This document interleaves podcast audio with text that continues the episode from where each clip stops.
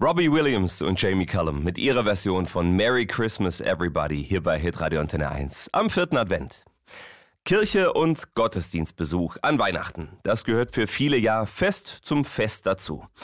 Auch in Corona-Zeiten? Wir haben euch mal gefragt.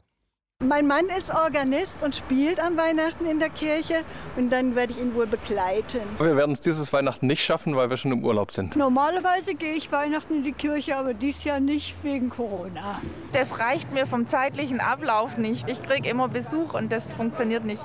Ich gehe mit meinen Kindern, das ist einfach Tradition. Matthias Huttner aus unserer Kirchenredaktion. Wie ist das denn dieses Jahr mit den Weihnachtsgottesdiensten? Ja, Corona-Weihnachten die zweite und die Kirchen senden eine klare Botschaft aus, nämlich Weihnachtsgottesdienste finden natürlich auch dieses Jahr statt. Mhm. In welcher Form, das ist von Ort zu Ort unterschiedlich. Online-Weihnachtsfeier, Open-Air, Krippenspiel oder Festgottesdienst in der Kirche, da ist alles möglich. Mhm. Die Kirchen werden jedenfalls lange nicht so voll sein wie früher. Natürlich gelten auch hier die Corona-Regeln mit Maskenpflicht und ordentlich Abstand. Deshalb bieten manche Gemeinden zusätzliche, kürzere Gottesdienste an. Manchmal braucht es vorab auch eine Anmeldung. Und anmelden, das wäre auch mein Tipp, denn manche Heiligabend-Gottesdienste sind tatsächlich schon ausgebucht. Hm.